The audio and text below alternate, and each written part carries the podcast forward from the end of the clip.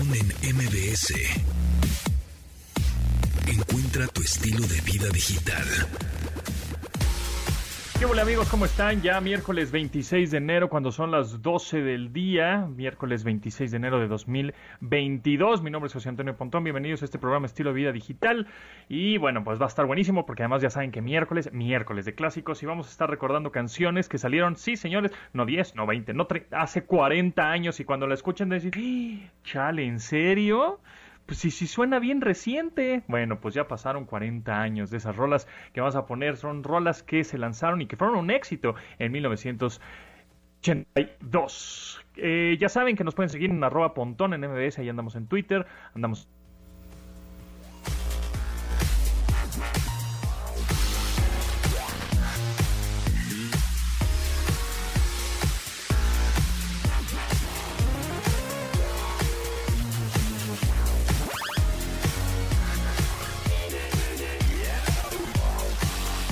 Ok, a ver ahí.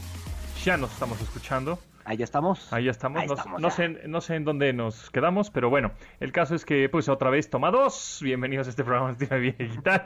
Este, hoy miércoles 26 de enero, cuando son las Estábamos 12 del día. terminando No sé los clásicos del Ah, 82. ah, por ahí nos quedamos. Ok, pues sí, vamos a estar escuchando música de 1982, exactamente, que fue muy exitosa en ese, en ese año. Y pues sí, tiene 40 años y cuando la escuchan van a decir, oh my god, ya pasaron tantos años. Así es. Eh, nos pueden contactar en arroba pontón en MBS, en Twitter, en Instagram o arroba japontón, también allá andamos, en mi Twitter personal, Instagram o YouTube, japontón, allá andamos. Ya estamos, ah, fíjate que en, en mis suscriptores de YouTube estoy a uno de estar en los 80 mil Ah, suscriptores. Sí, Ya, sí, ya estamos a punto. Ya, que se suscriban, ¿no? Pues sí, ya. Para llegar a los 100 mil y que me den mi placa, ¿no? Porque he tenido placas de otros canales, pero pues que no son míos, pero bueno, este... Sea el mío, que diga mi, mi nombre ahí de usuario, ¿no? Pero bueno, en Qué fin. chido, qué chido, estaría bueno. padre. Estaría bueno, estaría bueno, sí, ya próximamente. Ojalá que antes de, no sé, un par de meses ya estaremos en los 100 mil suscriptores en YouTube. Y ahí, bueno, ya saben que mucha información. Que Saludos ahí a la Ahora- gente de YouTube, que hay buenos cuates ya. por allá. supuesto, ahora el Chachacharlis, ¿te acuerdas que colaboraba aquí, aquí en este programa? Bueno, pues ya anda en YouTube el señor, ya anda en Google. Y fíjate que ya eh, YouTube le está metiendo mucha, pues, promoción, publicidad y empuje a los shorts, a estos eh, videos de un minuto en formato vertical, porque ya vieron que, bueno, pues TikTok es una de las este, redes más usadas y en 2020 fue una explosión ahí de, de contenidos en TikTok con videos de un minuto en formato vertical. Igual Instagram dijo, ah, Caracas, Venezuela, pues hay que hacer algo. Y entonces hizo sus reels también en Instagram. Y o, por supuesto YouTube no se quedó atrás. Y además Y de meterle Twitter stories. Y. LinkedIn y no, desarmó. Nada más no cuajó ahí, pero este bueno, pues ya ahora están los shorts de YouTube y sí están jalando, eh. Este, yo estoy generando también contenidos en YouTube de un minuto porque pues sí de pronto son igual más fáciles, más rápidos de producir y de hacer y también de consumir, ¿no? O sea, Además, esta- esta duración de un minuto está bastante bien, ¿no? O sea, Sí. no este, este rollo cortito de, la- de las fotos, un minuto puedes contar una historia bastante bien en, en un formato interesante. Exacto, y, y yo creo que puedes ir muy al grano y tienes que ir muy concreto. Es como cuando estaba Twitter solo de 140 caracteres, ¿no? O sea, si no lo puedes decir en 140 caracteres, pues entonces es demasiada explicación. Y si se requiere demasiada explicación, entonces pues el mensaje no es tan contundente o tan claro. Ahora ya subió el, el hace tiempo, ya hace unos años, ya no son 140, ahora son creo que 260, ¿no? 280, me parece, caracteres.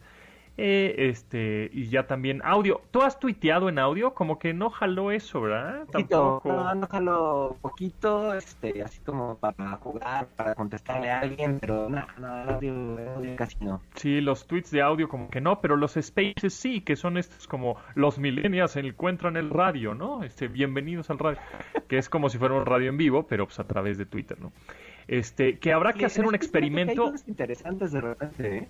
Sí, hay cosas, sí, sí, sí, hay cosas bien padres. Pues por ahí, por ejemplo, eh, Bitso a la hora de anunciar que patrocinaban al, al, este, Club Deportivo Tigres, club este, de fútbol, pues lo anunciaron por ahí. Sí, hay cosas interesantes. Fíjate que tengo que hacer, me tengo que sentar y hacer los experimentos para ver si podemos transmitir este programa a través de Spaces. Y tengo que ver con qué cables y adaptadores hacerlo, pero creo que sí se podría.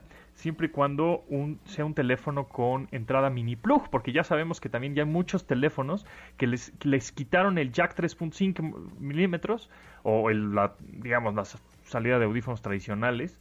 Este, pues evidentemente se los quitaron a los de gama media alta, alta, porque saben que esas personas que compraron esos dispositivos tienen el poder adquisitivo para comprar unos audífonos True Wireless, ¿no? Que esa es la idea. Por eso se los quitaron, para que tú compres, en vez de unos audífonos de 100 pesos, te compres unos audífonos de 3000 que sean verdaderamente inalámbricos, ¿no?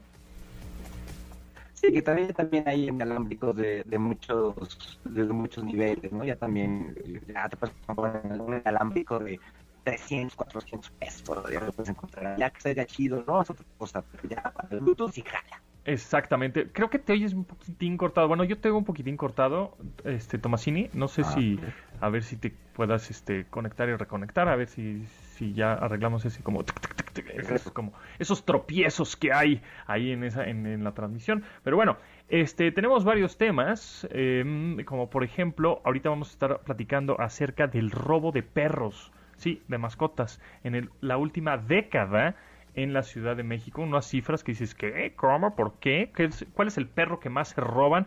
¿Cuál es el perro que este pues piden mucho rescate?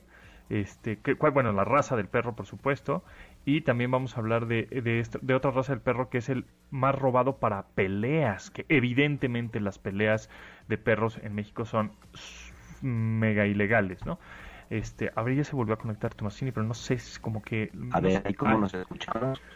pues más o menos, si quieres, podría- es que estamos en una videollamada, pero podrías quitar igual tu cámara y nada más nos escuchamos en audio para que no se ahí Ahí. se, se gaste el ancho Estamos. de banda. Está- se, se oye mucho mejor, creo que sí. Pero bueno, platicando de esto de lo de los perros, que ha subido un 125% el robo de perros en la última década en la Ciudad de México. No lo puedo creer. ¿Cuál es el perro más robado? Así es, es un, es un estudio de Safe, que es este un comparador de seguros. Ajá. Y este, bueno, ellos están haciendo este estudio y dicen que el perro más robado para revender es, son los labradores, es un perro muy bonito, un perro Sí. muy tranquilo, que pues bueno, si lo cambias de dueño a lo mejor no se va a poner tan, Sí, tan nervioso. de acuerdo. Entonces, bueno, ese es el que más se roban para revender. Hijos. Ok. Y ahora que decías que el, se- el que se roban más para pelear es el Rottweiler, que a mucha gente le gusta tener este perro, que es un perro difícil de tener. Luego los dueños se enojan porque les dicen que, que, que, que, que satanizan al perro. Pero bueno, es un perro que se están robando para meterlos a las peleas de perros, que son súper, ultra, mega ilegales, pero son súper, ultra, mega populares en muchos lugares. En la Ciudad de México, en muchas colonias, hay peleas de perros clandestinas con muchísima asistencia Ajá. y las autoridades lo saben, pero bueno. Y este, eh, el, el que se, el que se roban más para, para rescate son estos pachoncitos de Pomeranian. Los Pomeranian, sí, los no sé pronuncia. Los chiquitos, los Pomeranian. sí. Pomeranian, este, exactamente, pachoncitos bonitos y los roban para, para rescate. Y eso es un, un problema. La- al fin y al cabo el perro es parte de tu familia, tú ahora ya lo sabes. Claro. Entonces se los roban y te piden un rescate relativamente bajo para recuperarlo, ¿no? Entonces saben que lo vas a pagar y te piden tres mil, cuatro mil, cinco mil pesos, tú los vas a pagar de inmediato para recuperarlo, lo cual es una cosa súper ultra manchada de esta gente estúpida que, que hace, que ve esto como negocio, ¿no? Sí, pues es que ya la, industria de los Este, este estudio de perros está cada vez hay ma- cada yo creo que ya la- no sé si la mayoría, pero ya conozco cada vez más gente y más ahora en pandemia que tiene un perro, o sea, que la familia ya parte de la familia ya es un perro o una mascota. Por lo menos mis vecinos, por ejemplo, este, pues antes nadie tenía perros, ¿no? Ni gatos. Y a partir de pandemia, 2020, em, ya por lo menos cinco que no tenían, cinco vecinos que tengo que no tenían, ya tienen perros y gatos. O sea, eh, incluyéndome, ¿no? Igual aquí en mi edificio vas bajando y en todos los departamentos ya hay perro. Y antes había en dos o en tres, y ahora en todos hay. Exactamente. Pero bueno. Pontón en MBS 102.5. Hoy se cumplen también dos años el día de hoy de la muerte de Kobe Bryant y su hija Gigi, este basquetbolista, pues rápido, de élite, rapidísimo, fue un 26 de enero de 2020 Y bueno, pues este Kobe Bryant, por supuesto, otro de los grandes de, del básquetbol, jugador de los Lakers. Y pues muy eh, pues muy comparado siempre con Michael Jordan y creo que fueron de los exponentes del básquetbol, aunque ahorita, me parece actualmente, eh, la NBA está brutal, tiene ya todas las, ahora sí que para los que vivimos en la época de Michael Jordan en los 90 y Chicago Bulls y Celtics y Phoenix Suns, etcétera, en donde había, en todos los equipos había superestrellas, ¿no? Este, desde Hakim Olajuwon y desde Karl Malone y John Stockton y todos estos Utah Jazz, y ahorita actualmente me parece que otra vez eh, regresó la NBA a tener en todos los equipos una superestrella o dos o tres, ¿no?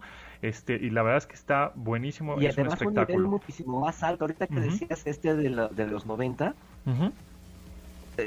hay un nivel muchísimo más alto de, competencia, ¿no? Y, creo que Kobe Bryant pues es como el último de la época anterior, ¿no? Exactamente, es como el último de la época anterior, pero ahorita vienen estos jóvenes que ve, por ejemplo, yo pensaba que el Lakers ahorita que trae un super equipazo, Carmelo Anthony, Anthony Davis, este eh, Russell Westbrook, LeBron James, etcétera, y dices, no manches, estos son super estrellas, tienen un dream team casi casi en los Lakers, y la verdad es que llevan 26 perdidos, una cosa así, ¿no? O sea, están de media tabla y dices, como por, pues sí, es que ya están veteranos y llegan los nuevos, los más pues más chavos, ¿no? Jay Morant y Kuminga y todos estos nuevos dices, o Zion, ¿cómo se llama? Zion Williamson, que son, son chavos de 23, 24 años y este, rompen récords, este, eh, meten 30 puntos por partido.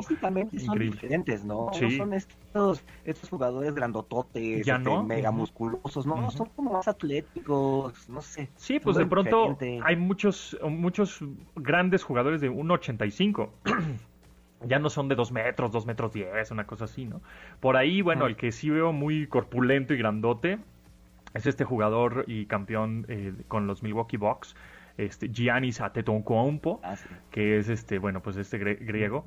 Y, y, bueno, este sí se ve, es un mono, es una cosa gigantesca, ¿no? Musculosísimo y todo. Pero bueno, este, pues hoy se cumplen dos años de la muerte de Kobe Bryant y de su hija Gigi en un accidente de helicóptero. NMBS 102.5. Por otro lado, datos interesantes. Este eh, Facebook tiene 2.910 millones de usuarios. O sea, casi 3.000 millones de usuarios. Después le sigue, ese es el número uno, ¿no? De redes sociales.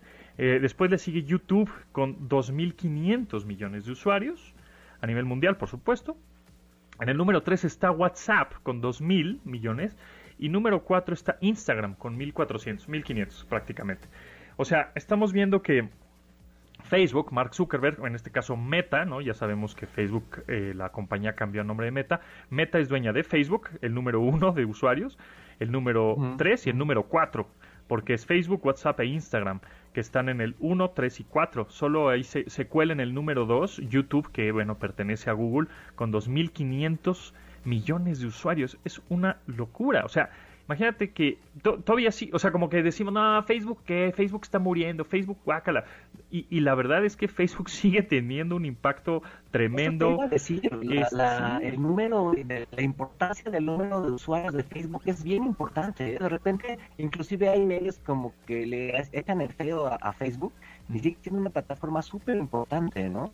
Desafortunadamente, por ejemplo, los políticos y demás ya entendieron que ese alcance masivo que tiene Facebook y lo aprovechan para cosas malas, ¿no? Pero, es la plataforma número uno y va a seguir siendo la plataforma número uno durante un rato, aunque crezca TikTok o lo que sea. Y sí, y, fíjate que la verdad, te este, voy a ser sincero, estamos platicando al principio de que, ay, voy a llegar a los 100 mil suscriptores en YouTube, ¿no?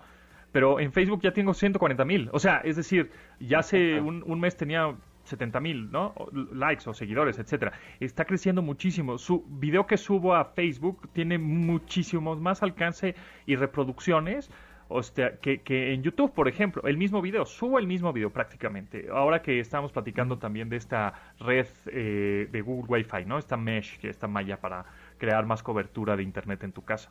Subí el mismo video en YouTube y tuvo en YouTube, no sé, 4.000 views y en, y en Facebook tuvo 3 millones de reproducciones. Entonces, dices, bueno, pues a dónde le apuesto, pues si, si en Facebook tiene más alcance y más reproducciones, pues me voy para allá. Y efectivamente es lo que estamos viendo. El número uno, repito, con casi 3 mil millones de usuarios, Facebook está este, de usuarios en el mundo. En el número 2 está YouTube, 2.500 millones de usuarios, WhatsApp, 2.000 millones y, e Instagram, 1.500 millones. Vámonos a... Rápido, ahorita sí, decías este tema de, del, wifi, del Wi-Fi de, de Google este, qué confusiones en algunos medios con esto del internet de Google y no sé qué, ¿no? hay que comentarlo ahorita regresando del corte, que hay muchos medios que se confundieron y creo que por eso es muy importante tener por lo menos a una persona o un periodista especializado en tecnología en cada medio de comunicación para que no haya estos errores, así como tienen gente especialista o en política o en deportes, etcétera, pues creo que ya es momento, ¿no? De que todos los medios tengan a uno o dos especialistas en tecnología reportando y siendo periodistas especializados en tecnología, así como hay periodistas en deportes y así como periodistas en deportivos, digo, perdón, este políticos, pues hay periodistas tecnológicos. Vamos corte, regresamos. Continuamos después del corte con Pontón en MBS. Estamos de regreso con Pontón en. Como lo mencionamos al principio del programa, son canciones que salieron, sí señores, hace 40 años y estuvieron en el top del Billboard Hot 100 en Estados Unidos. Estamos escuchando a The Pointer Sisters. Si de pronto seguramente han escuchado esta rola en infinidad de, películas, seguramente este, y series televisivas y por supuesto en una de esas hasta en TikTok, ¿por qué no? eh, pero bueno, pues el, el, la agrupación es The Pointer Sisters y son estadounidenses. Es una rola que se llama efectivamente I'm So Excited. Salió en 1982. Este año cumple 40 años esta rola Tomasini. ¡Qué barbaridad! Esta, esta como que sí se oye más viejita que las otras noventeras y demás, ¿no? Ya se oye más viejita, pero pues, tiene sondita, ¿no? O sea, sí es, buena rola, ¿no? Claro, mucha. ¿Cómo no? en MBS hasta me da pena comentarlo, pero pues lo tenemos que hacer porque ayer fue trending topic y sigue dando de qué hablar.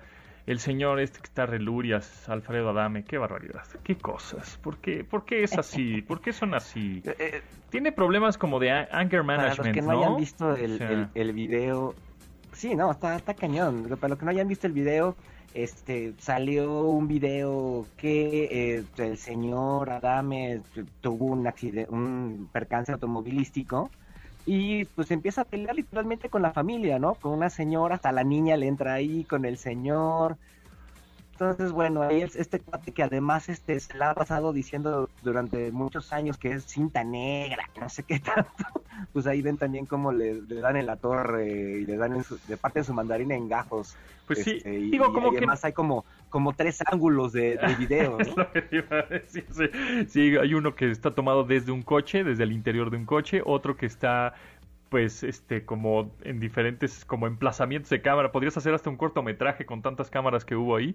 Este pero hay, hay muchas eh, no eh, cosas interesantes. O sea cómo es que muchas personas ya tienen ya son los periodistas de a pie no podríamos decirlos o los que testigos de a pie pero con cámaras.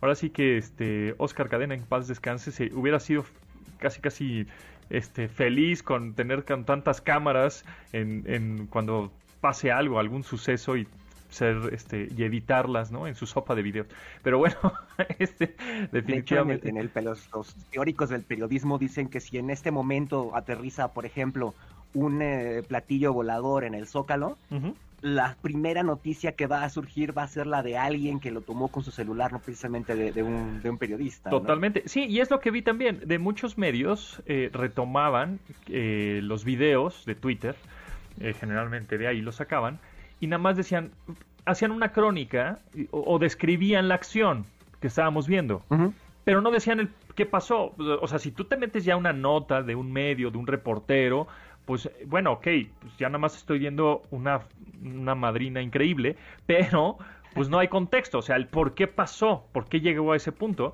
Y, y también eso es lo que me llama la atención. A ver, medios, o sea, pues, ¿para qué lo ponen en su página? Este, si ya, si ya lo vi en redes sociales y, y nada más me estás describiendo el video, no me estás diciendo por qué pasó. Y luego salió como este eh, un video también de un audio que, la, que supuestamente Ah, sí. este Alfredo me mandó por WhatsApp, pues como medio explicando la situación, que es pura grosería, etcétera. Pero este, pero bueno, pues pobre compadre, la verdad es que sí tiene problemas ahí de, de enojo severo. No, y además habla también de quiénes son hoy las personas famosas, ¿no? O sea, él, él es una persona que salió durante muchos años en la televisión, todos los días, este, anunciaba calzones en el metro, después Claro. se lanza de empresario, después Claro. se lanza de político, y está con estas cosas, ¿no? Entonces, que y dices- además estamos hablando de él, ¿no? Entonces, Entonces, claro. son nuestras celebridades hoy en día de lo que hacen, y por eso, por ser una celebridad, también por eso todo el mundo lo grabó y lo hizo viral. Claro, entonces cuando dices, puta, pues todo eso que hizo, ¿no? En, en los años 80 y 90 este compadre, pues entonces no, ya se derrumbó, ahora sí que se derrumbó, no tiene nada de credibilidad, Sí, claro. ¿no? En fin, pero bueno, te- este, terrible situación para, para él, mu- mucha diversión para nosotros los consumidores de redes sociales, es que sí es tremendo, pero bueno, pues hasta, hasta uno de los videos decía, pues que no sabía taekwondo, pues que no sabía taekwondo, una cosa... Sí, que era cinta negra y luchador y no sé qué tanto. Y pues no, ahí sí le dan en la torre Ay. gacho. Pontón en MBS 102.5. Oye, Tamasini, explícamelo porque yo no entiendo nada. ¿Qué es esto de eh, consulta de revocación de mandato personas con apellidos que inician con la letra B, integran mesas? ¿Qué? ¿De qué me están hablando? Ah, pues el próximo 10 de abril vas a salir a emitir tu opinión si quieres que Andrés Manuel López Obrador siga siendo presidente o no, básicamente. Ok. Este, que es revocación de mandato, pero pues lo están manejando ellos como para que votes otra vez por López Obrador y digas que es muy buen presidente. Entonces, aquí todo ese escándalo que ha habido con el INE por organización y demás, pues bueno, va, haya dinero o no haya dinero, la ley ya dijo que lo tiene que organizar. Y los funcionarios de casilla, el equivalente a los funcionarios de casilla, van a ser las personas cuyo primer apellido empiece con la letra B. Entonces, si ustedes son Beltrán, Briones, Besares, etcétera, este, van a poder ser funcionarios de casilla y si se acaban las Bs este, de las personas, pues siguen la C, la D, la E, la F, etcétera, ¿no? Entonces próximamente los van a visitar de parte del INE y los van a invitar a participar en la organización de esta consulta popular de que es la revocación de mandato. Entonces sí se hace la revocación de mandato. Sí, sí, eso sigue, Bueno, la- votación, pues. En, en la, en la ley, hay que ver cómo. Y por cierto, es un tema interesante que también tiene que ver con la tecnología, ¿no? O sea, saldría muchísimo más barato si se organizara, por ejemplo, de manera electrónica o que tú pudieras eh, votar eh, registrándote en una página web, algo por el estilo, y tú emitas tu voto, y la neta saldría muchísimo más barato. Pero como en México y en gran parte del mundo las elecciones se organizan eh, a partir de la desconfianza, pues bueno, tienes que gastar millones y millones de, de pesos, ¿no? Y además este ejercicio, pues bueno, ya también, pues nadie quiere que se vaya López Obrador y los que quieren que se vaya son muy poquitos, entonces no tiene caso, ¿no? Entonces, Pues sí, o si- sea, si sabes que y tiene además, ok, se va- 70% de popularidad, ¿para qué? ¿se va y luego qué? O sea, Exacto. ¿Qué pasa? No, y no se puede ir. Él, él juró por seis años, pues no se puede ir. entonces, entonces, Entonces, pues, bueno. entonces es una es una vacilada, o sea, nada más no estamos Es siendo una vacilada. no, no estamos siendo güeyes y este nada más estamos perdiendo el tiempo. Como siempre. Exacto. Mm, Y que va a costar millones y pues bueno, si ustedes empiezan, su, su Mm. apellido empieza con la letra B, van a poder ser funcionarios de casilla y contar los votos y todo esto. En MBS Algo más- 102.5. Algo más agradable, el Pinocchio, el Pinocho de Guillermo del Toro, este está sensacional el tráiler, es esta película este mm, eh, de stop motion, ¿no? Que saldrá a finales de año en este de- en esta plataforma de Netflix que se ve es, espectacular. En diciembre ya anda por ahí un, un tráiler inicial donde se ve a, a Pepe Grillo, que, se, que no, me, Mm. no me acuerdo cómo se llama, tiene ahí otro nombre, otro nombre raro, Ajá. y que dice que él vivía en el árbol con el que hicieron a, a- a Pinocho. Un proyecto ya que tuvo mucho, se quedó mucho tiempo ahí este cocinando y que por fin ya le dieron fecha de estreno. Exactamente, se va a poner increíble. Y bueno, pues el, el Pepito Grillo, ¿no? Eh, lo, lo más seguro es que la voz, más bien es seguro que la voz sea Iwan McGregor. Este, entonces, bueno, pues va a estar muy cool. Tú, ese tipo de películas, ya sea de animación, stop motion, em, ¿las ves en español o en inglés? ¿O en las dos? En, en las dos, este, cuando es la primera vez que las veo las trato de ver en español, este, porque y además es hoy lo que está más fácil de, de, encontrar en los cines o inclusive en la plataforma así te la da por default y demás pero sí trato de repente darle una visitada en, inglés después. Pero casi siempre la primera vez la veo en español. Sí, fíjate que ahora justo en pandemia que muchas, este, todo el mundo empezó a consumir servicios de streaming, series, películas por, por montones, pues hubo muchísima chama, muchas producciones y eh, los que se vieron de alguna manera también beneficiados este con sus ventajas y desventajas porque pues no podían ir a un estudio a grabar son los actores de doblaje en México y en Latinoamérica en parte porque tenían demasiada chamba, ¿no? Porque había muchas series y películas y etcétera que doblar pero pues no podían ir a los estudios. Entonces tenías que improvisar los estudios en tu casa, ¿no? Con, comprar micrófonos y aislar un poco tu cuarto y mandarte el, y, por mail a hacer el guion y bajar un software de edición de, audio pues más profesional, etcétera. Sin embargo, bueno, pues esa industria del doblaje creció un montón en estos últimos prácticamente de hecho, dos en años. algunas producciones detrás de las cámaras de, por ejemplo, recuerda esta de los Mitchell contra las máquinas. Ah, buenas. Este, al final están los por ejemplo, los chavitos y demás, grabando en el closet de su casa. Sí. ¿no? Entonces ahí montaban sus estudios y demás. Y eso es súper interesante también que demuestra que hoy en día con la tecnología puedes hacer muchas cosas a, distancia, ¿no? Fíjate que hablando de esa película que también sale en la, esta plataforma de la N, este, de los Mitchells contra las máquinas, es una película increíble en, en el sentido de audio, hablando ahorita de doblaje de audio, este, para probar sistemas de sonido envolvente o cine en casa, ¿no? Si es que compraste ah, uno, o barra de sonido, o un buffer, o un este, o un sonido surround system en tu casa, super pro. Esa, esa película es de las mejores mezclas de audio que hay para Dolby Atmos, que es esta nueva certificación de audio, bueno, nueva entre comillas, porque este, la primera película que salió con Dolby Atmos eh, en cines fue Brave, la de Valiente, ¿no?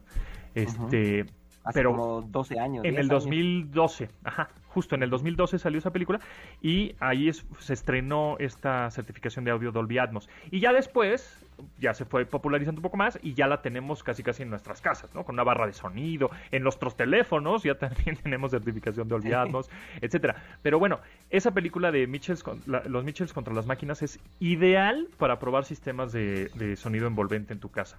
Cuando lo escuchen con eso, uff, dices increíble. Y otro tip por ahí es que si compran una barra de sonido eh, que nada más es la pura barra y el, y el buffer, no te recomiendo que pongas en las especificaciones o en, las, en la configuración de la película o serie, que tú puedes moverle ahí, ya sabes, audio en inglés, audio en español, este, subtítulos, etcétera. Hay, hay dos tipos de audio, el audio tradicional o el audio normal y el audio 5.1.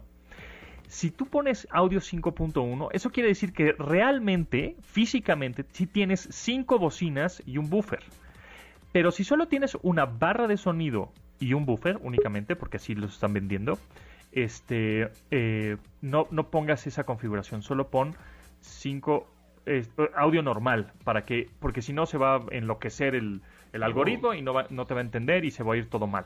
Entonces ponlo en sonido normal. Pero bueno, este... Mm, Oye, rápido antes de irnos a corte. Sí. Este, ayer también hablando de cosas virales, no sé si viste la batipizza. Ah, ¿existe la batipizza de Little Caesar? ¿O no? ¿O es choro? Me yo ya les, ya les, este, ya les escribí para preguntar, no me han contestado, pero aquí mis servicios de investigación dicen que sí es cierto, ¿Es una cierto? ¿Hay una batipizza de Little Caesar? No sé si sea esa que vimos en las fotos, que era una especie de, del murciélago. el logotipo de Batman, ¿no? Exacto. Con, eh, o sea, pues, exacto, hecho con la masa, la masa de pizza y poniéndoles peperonis ahí enfrente, ahí arriba. Ah, pues habrá que investigar, habrá que pedirle entonces la batipizza. Sí, se ve interesante. Corte, regresamos. Amigos, les presento a esa persona que vive en mi casa, que no paga renta, no trabaja, no estudia, no hace nada, duerme todo el día, quiere comida, quiere agua, quiere salir a pasear. Ay, te pasas, en serio de Continuamos después del corte con Pontón en MBS. Estamos de regreso con Pontón en MBS. Es una canción muy choteada, sí, la neta. Y que yo creo que hay una estación en general que creo que la pone diario. Pero es una canción que justamente hoy, siendo miércoles de clásicos, estamos tocando porque estamos recordando rolas que fueron un éxito en 1982, efectivamente hace 40 años. Y Toto, esta agrupación, bueno, pues interpreta la canción África, que efectivamente salió pues hace 40 años, es increíble y pues se sigue escuchando a la fecha esta, esta rola lanzada en su cuarto álbum de estudio que se llamaba Toto 4. De hecho, hay una, una eh, leyenda urbana que decía que había un disco eh, un acetato que era la forma del continente africano. Entonces era una edición especial que nada más tenía esa, esa, canción. Y pues nunca, nunca ha existido. Dio muchos años pensé que era cierto, pero resulta que es un mito urbano. Oh. Entretenimiento digital. Series y películas por streaming. Con Gaby Mesa. Hey, hey, hey, Gaby Mesa está aquí, miércoles 2 por 1 ¿Cómo estás, Gaby? Muy bien, muy, muy contenta porque esta semana va a salir una película en los cines que, te lo juro, me regresó la vida, me regresó a esa fantasía de, del cine porque ya venía de una cruda del 2021, de todo el mes de diciembre, ya mucho Spider-Man, mucho Matrix, había que ver algo, algo distinto, algo de esas películas que, que, te recuerdan por qué te gusta tanto el cine. ¿Y sale este viernes? ¿Este fin de semana sale?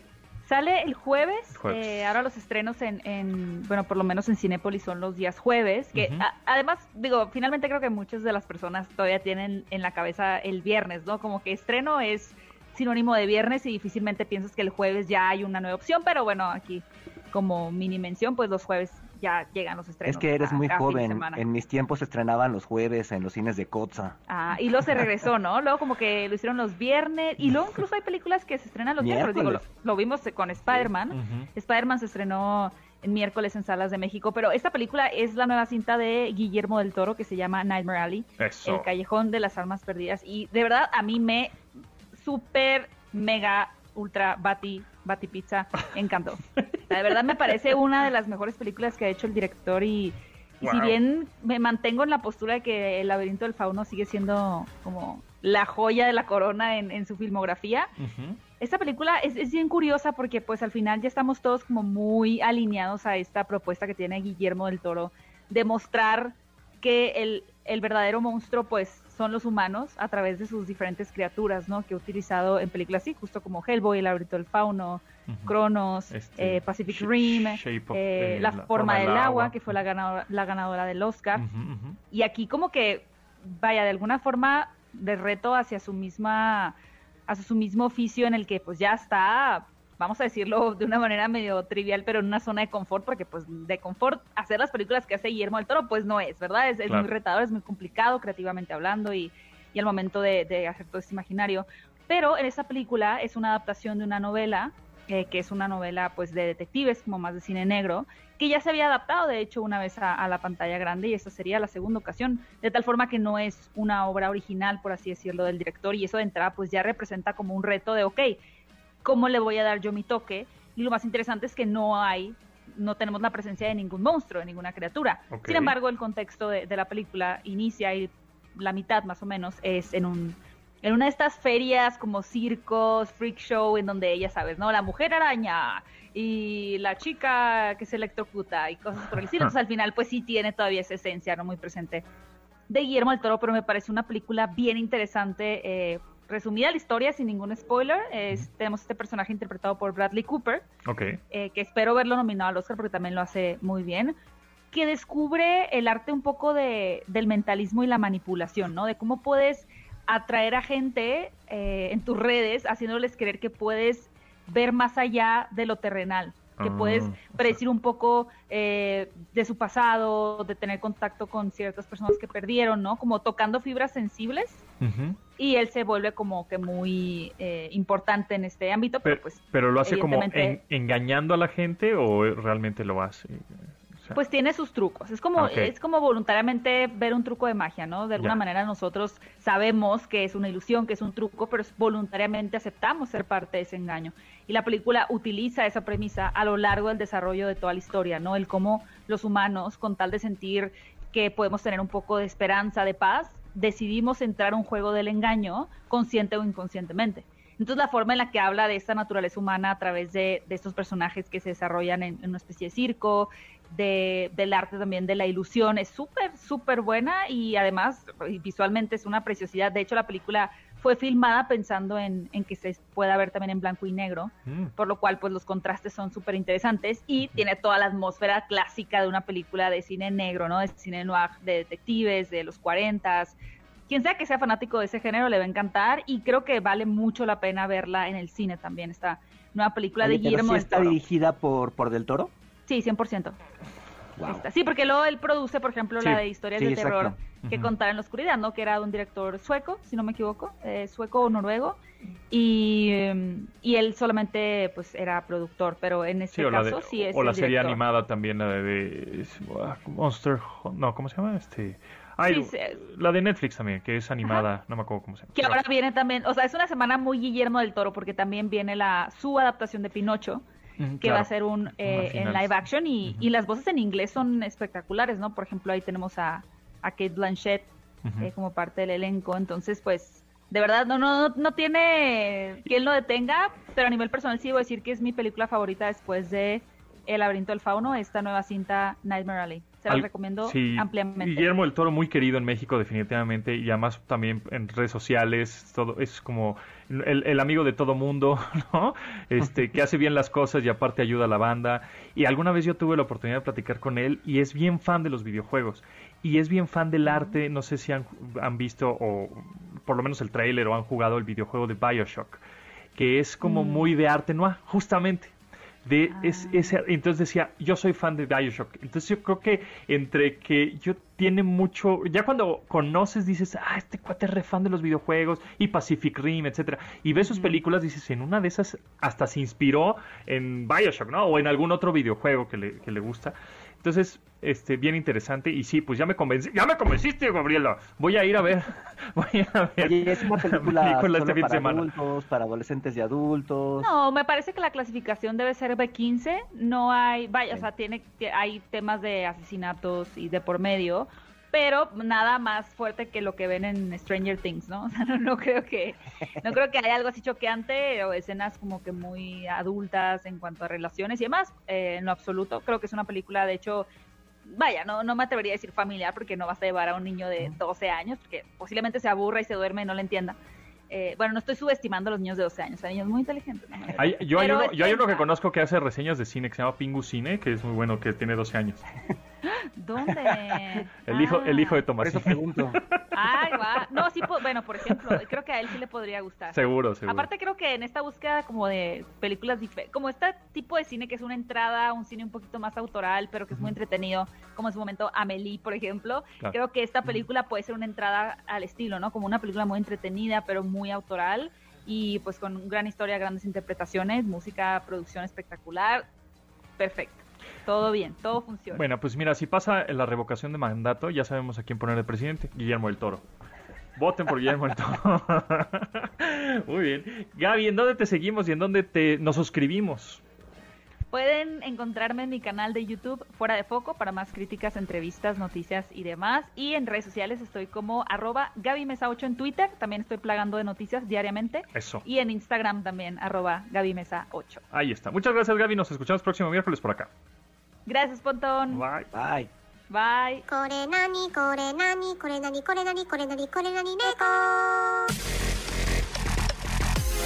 Continuamos después del corte con Pontón en MBS. Estamos de regreso con Pontón en MBS.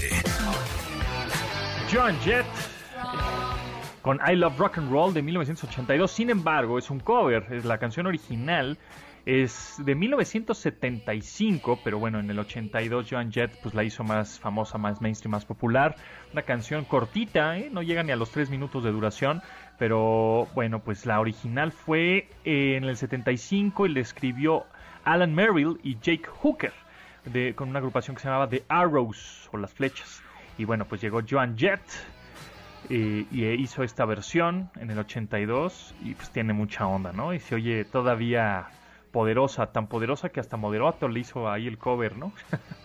La primera vez que fui a una discoteca, tenía yo como 13, 14 años, habrá sido por ahí del 86, 87, y la rola con la que abrieron la pista fue con esta. Este, Imagínate. Me, trae buenos recuerdos. Muy bien. Joan Jett, I love rock and roll. No sueñes más. Atrévete a viajar con Stephanie Lewis. Stephanie Lewis, o sea, alias la Lewis. ¿Cómo estás? Pontón, ese mi Pontón y ese mi Tomasini. ¿Qué transita? banda? Eh, ¿Qué tranza? Vamos a platicar ahora de las, de las mañas, de qué tan mañosos somos para viajar. Sí, pero a ver, que no, que no malentendamos la maña. Exacto, estoy de acuerdo eh, contigo yo creo que la maña es para hacer más eficiente el viaje. Correcto, más práctico, más cómodo, este, sí, más productivo.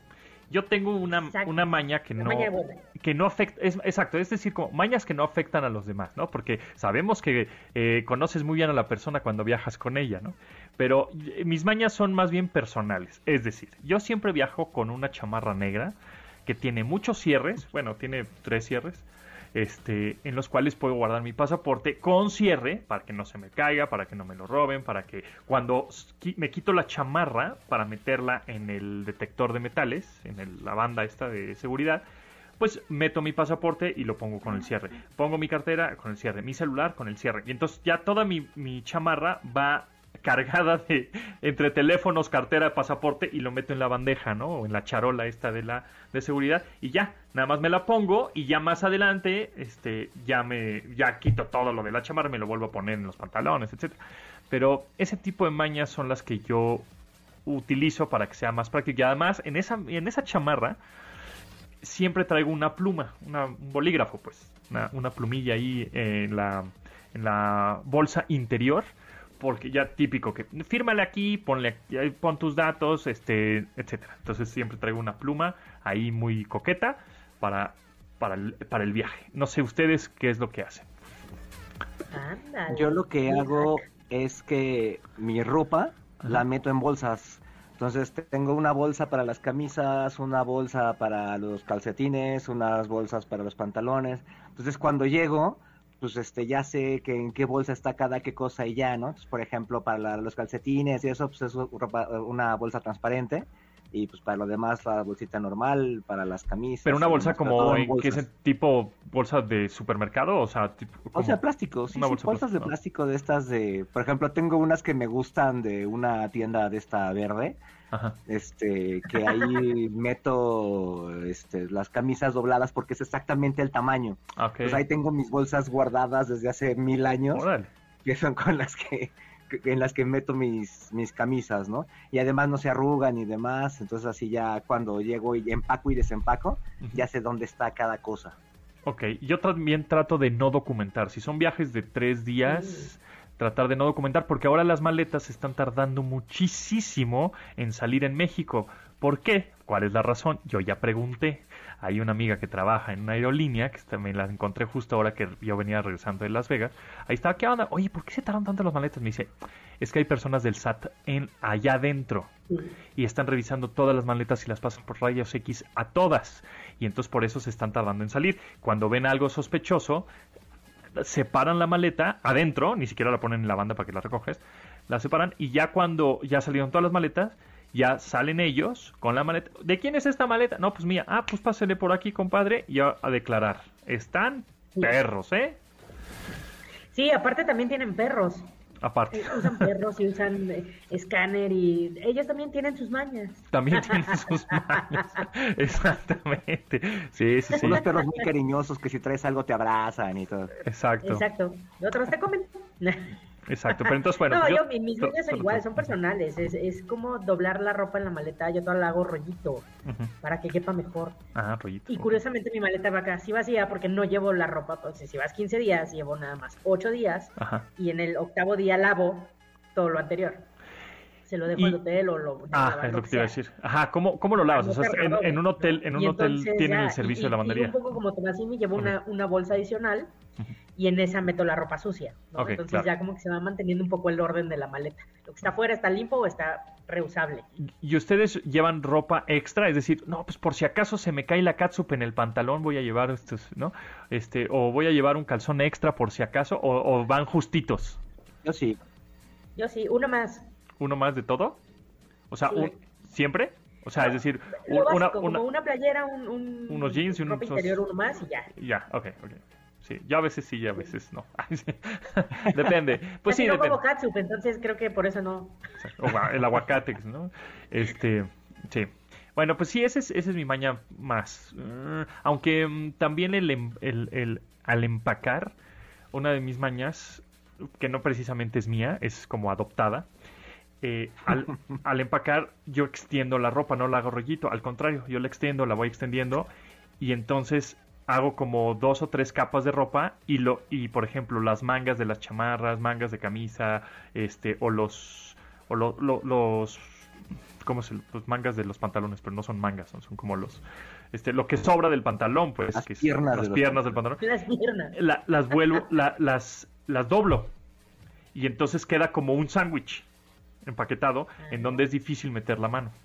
Y luego otro tip, que, que- que ya se los había dado de las maletas, es cuando le pongan un cincho de estos de plástico, no solo se lo pongan a los, a los cierres, que el cierre también venga agarrado de alguna de las de algún lado de la maleta, de la, de la manija de la maleta, de- del mango de la maleta, de la agarradera de la maleta, porque ya hemos visto hasta en TikTok y bueno, ya sabemos perfectamente que con una pluma, justamente con un bolígrafo, le dan un llegue al, al cierre, lo abren, abren la maleta y después como si nada vuelven a, a recorrer A los dos cierres, aunque tengan sichos, recorren todos los cierres de un lado al otro y ya queda cerrada. Entonces por eso es importante agarrarla de algún mango o agarradera de la maleta para que no puedan hacer eso. ¿no?